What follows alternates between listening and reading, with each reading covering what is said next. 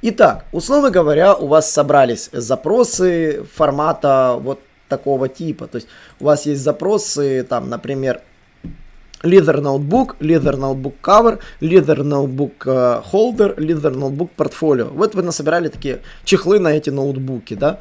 И там Leather Notebook A5. Uh, что можно выделить из этих запросов? Можно увидеть, что есть отдельные запросы, которые формально uh, имеют другой смысл.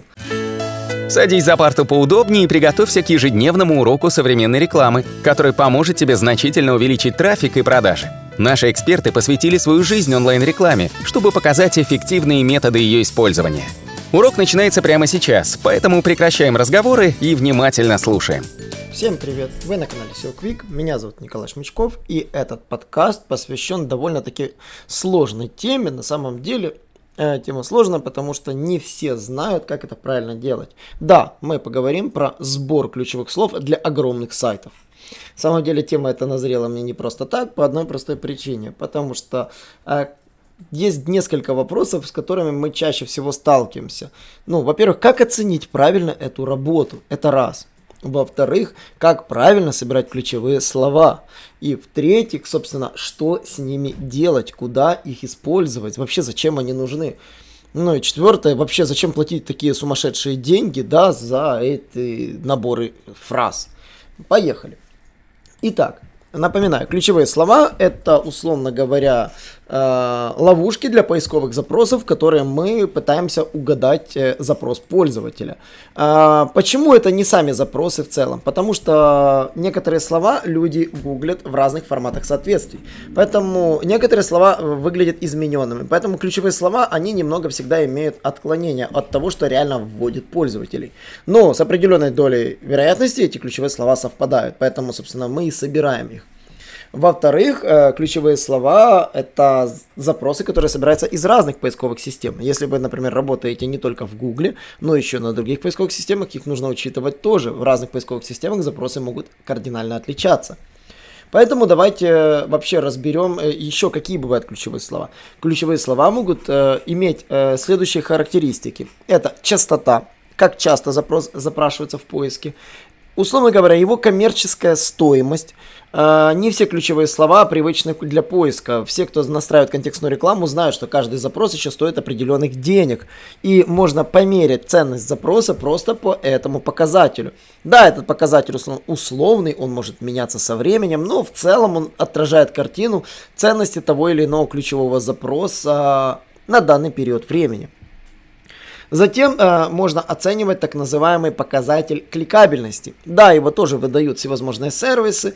Они примерно прикидывают CTR этого запроса, как часто его кликают. То есть есть запросы, которые реально часто кликают, а которые нет. Почему нет? Есть запросы, которые вообще не провоцируют клики. Пользователь зашел, посмотрел выдачу, ему все понравилось, и он даже на сайты не перешел и ушел. Поэтому, да, есть запросы, у которых низкая кликабельность. Ну и, конечно же, еще такой показатель, который мы оцениваем, это трудность ключевого слова. А, ее можно мерить по-разному, ее меряют разными способами поисковой системы. Кто-то меряет в процентах этот keyword difficulty, его так еще называют. Тот же Ахревс меряет исключительно таким методом. А, во-вторых, э, можно ее мерять э, при помощи специальных математических формул.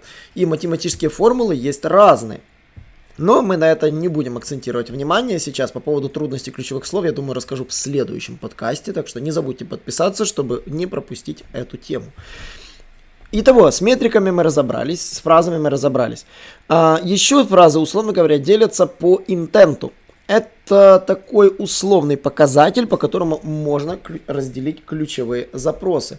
В своей статье, посвященной э, исследованию поисковых запросов, я выделял несколько ключевых запросов, которые представляют собой интерес. И если вы почитаете эту статью, она называется «Исследование, как повысить CTR в Google в 2020 году», я выделил несколько запросов, которые можно отделить отдельно. Во-первых, это запросы с словом бренда, брендовые запросы.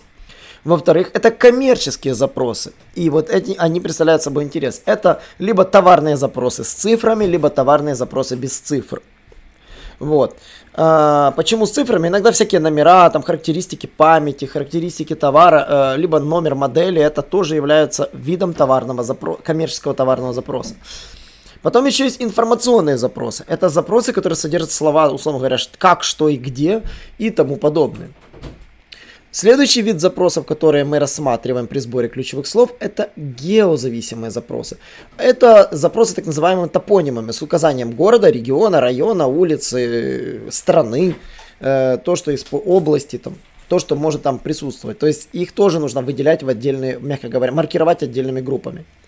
Также запросы, которые содержат в себе год, тоже представляют собой отдельный интерес, потому что запросы, содержащие прошлые годы, возможно, будут неинтересны, и от них нужно будет избавляться.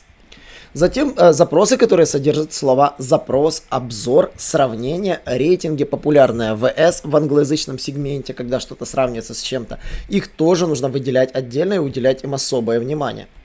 Ну и, конечно же, если мы все эти запросы разделим по таким вот топонимам, по всем этим критериям, кластеризуем, по, только присвоим каждому запросу вот эту метрику, мы получаем огромный набор ключевых слов, с которыми нужно что-то делать. Что с ними нужно делать? Во-первых, как их собирать. У нас есть много подкастов и вообще видеороликов, посвященных, как собирается, какими способами можно собрать слова. Но помните, собрать слова нужно еще их правильно пометить вот этими метками. Э, как делать пометки для этих слов? Можно в кей-коллекторе, присваивая комментарии для отдельных групп слов массово. Можно в Excel, можно в нашем кластеризаторе, который большую часть меток проставляет самостоятельно, потому что мы его этому обучили. И на самом деле я предлагаю вам еще более-менее внимательно отнестись к тому, как вы их будете в будущем распределять. Э, потому что некоторые слова имеют синонимы. Например, МФУ это фактически один из видов принтера. И поэтому вы должны понимать, что МФУ это подраздел принтера, и он может присутствовать без слова принтер. То есть никто не гуглит принтер МФУ. МФУ это логическая часть принтера, например. И структура логическая э, должна сосуществовать одновременно с структурой подвидов семантической. Поэтому э, вам нужно будет включать голову кластеризации этой семантики при, при распределении страниц по уровням. Итак, вот у нас есть большая семантика, снятые метрики, распределили мы слова по группам, теперь нам нужно их распределять по будущим страницам. За основу мы обычно берем э, по категориям. Мы берем одну категорию в больших магазинах и начинаем ее прорабатывать. Мы игнорируем другие категории, нас интересует только какая-то одна. То есть, если бы мы собирали большой магазин по компьютерной технике, я бы взял, например, ноутбуки, и вот все, что касается весь контент со словом ноутбука, начал бы э, вытягивать в отдельную группу. То есть выловил все варианты синонима ноутбук и сложил бы в один кластер. Остальные бы отложил на потом. То есть я бы их никуда не удалял, их просто бы отложил на потом.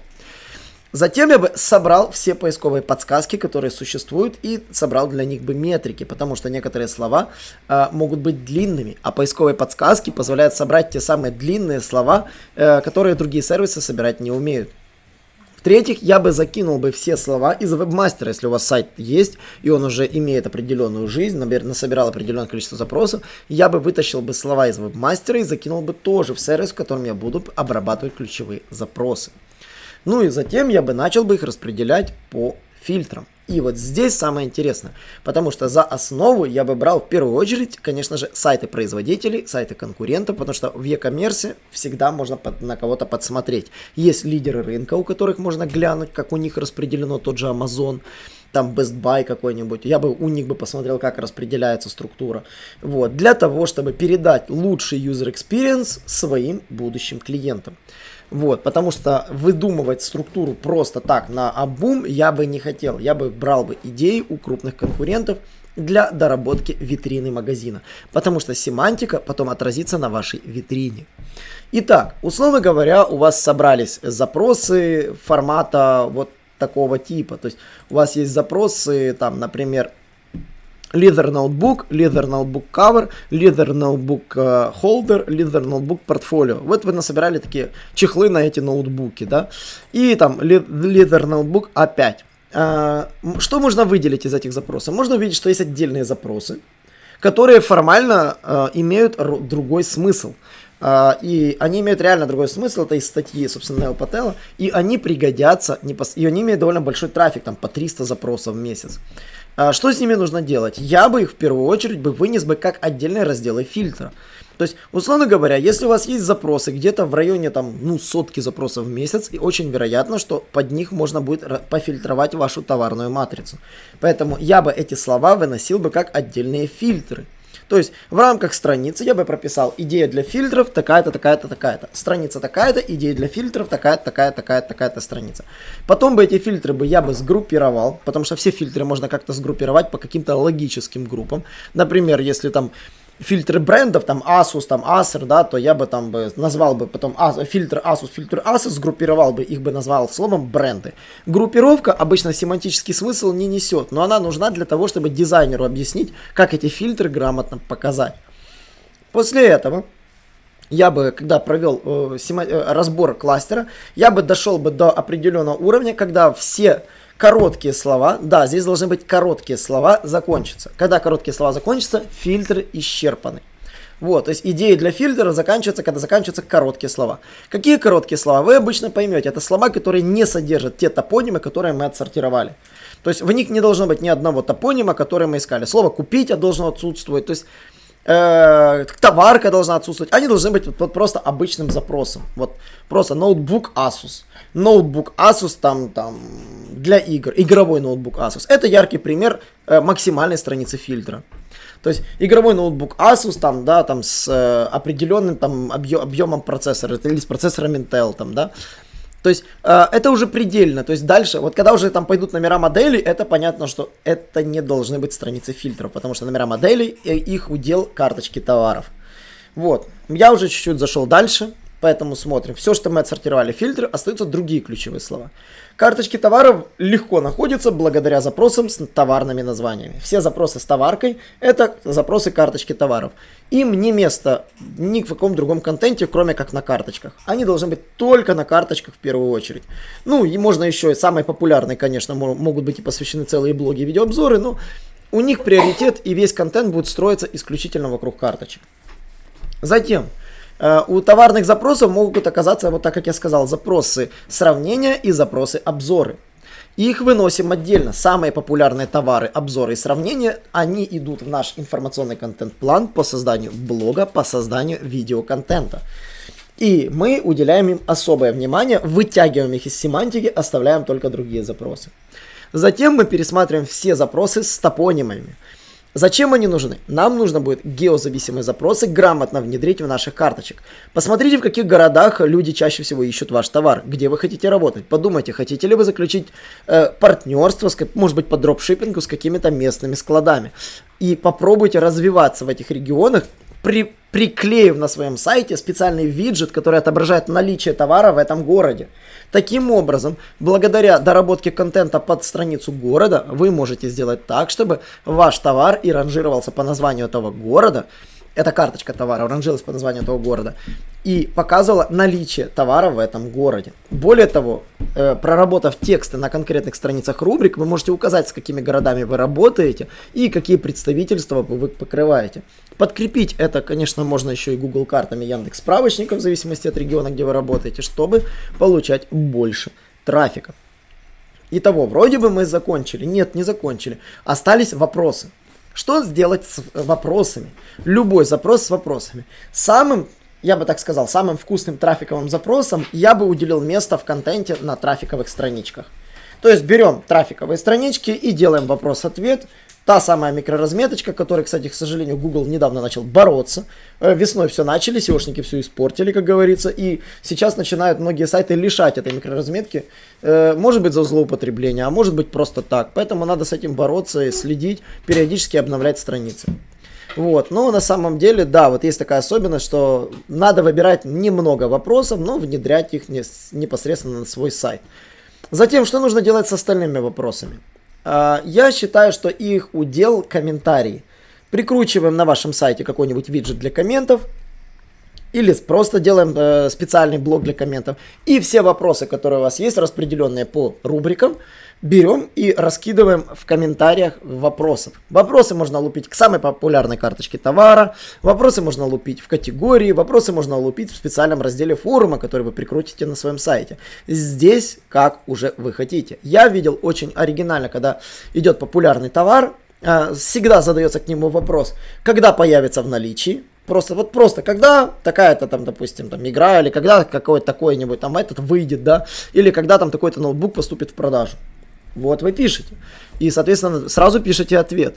Или там, типа, можно ли пользоваться, там, то-то, то-то. То есть, э, если вы не знаете, что спросить, идете на буржуазный форум, э, а техподдержки этого товара, смотрите 5-6 вопросов, которые задали в техподдержке товара, переводите их на русский язык или на украинский, если украинский, украинский сайт на украинском, и пишите комменты под каждой карточкой товара. Чем больше комментов вы напишете, тем больше внимания вы привлечете аудитории. Карточки товаров, у которых написано хотя бы 3-4 коммента, продают в 5 раз чаще, чем карточки, у которых комментов нет вообще проверенная информация от одного из интернет-магазинов. Поэтому я с удовольствием говорю, комменты нужно писать, подрядите ваших сотрудников, чтобы они сидели и строчили комменты на вашем сайте. Если уже вам не хватает людей, нанимайте их на каких-либо биржах, давайте им комментарии, пускай они заходят и пишут вам комменты. Объясните им, откуда брать комменты, с каких сайтов брать комменты, как переводить, как правильно задавать. Но комментарии должны быть на каждом интернет-магазине, на каждой карточке товара в наличии. И они должны появляться периодично, то есть не все сразу, а по очереди. Как вы наладите себе этот процесс, это уже зависит от вас. Итак, мы перебрали одну рубрику. Остаются еще десятки. Да, эта работа долгая и сложная. Хорошая семантика может стоить тысячи долларов для интернет-магазина, это минимум. А может быть и больше. И я так скажу, она стоит того, потому что ключи потом еще нужно будет периодично обновлять, дорабатывать и расширять. Работать по семантике нужно каждые полгода циклично, дорабатывая и расширяя ее. Поэтому сказать, что это вам не нужно, нет, это нужно. Что семантику делают, по ней пишутся title ы, про это все знают. Но как ее использовать в других частях контента, про это мало кто говорит. Поэтому я надеюсь, что вам подкаст понравился. Не забудьте подписываться, задавайте вопросы в комментариях. А также в Инстаграме всех жду. Наберется тысяча, будут прямые эфиры в Инстаграме. Так что всем спасибо и до новых встреч. Наш урок закончился, а у тебя есть домашнее задание – применить полученные рекомендации для получения трафика и достижения успеха, о котором ты, несомненно, мечтал. Не забывай подписываться на наши аудиоподкасты и оценивать уроки. Также пиши комментарии и задавай множество вопросов, на которые ты обязательно получишь ответы. Увидимся в классе завтра с новыми современными рекомендациями.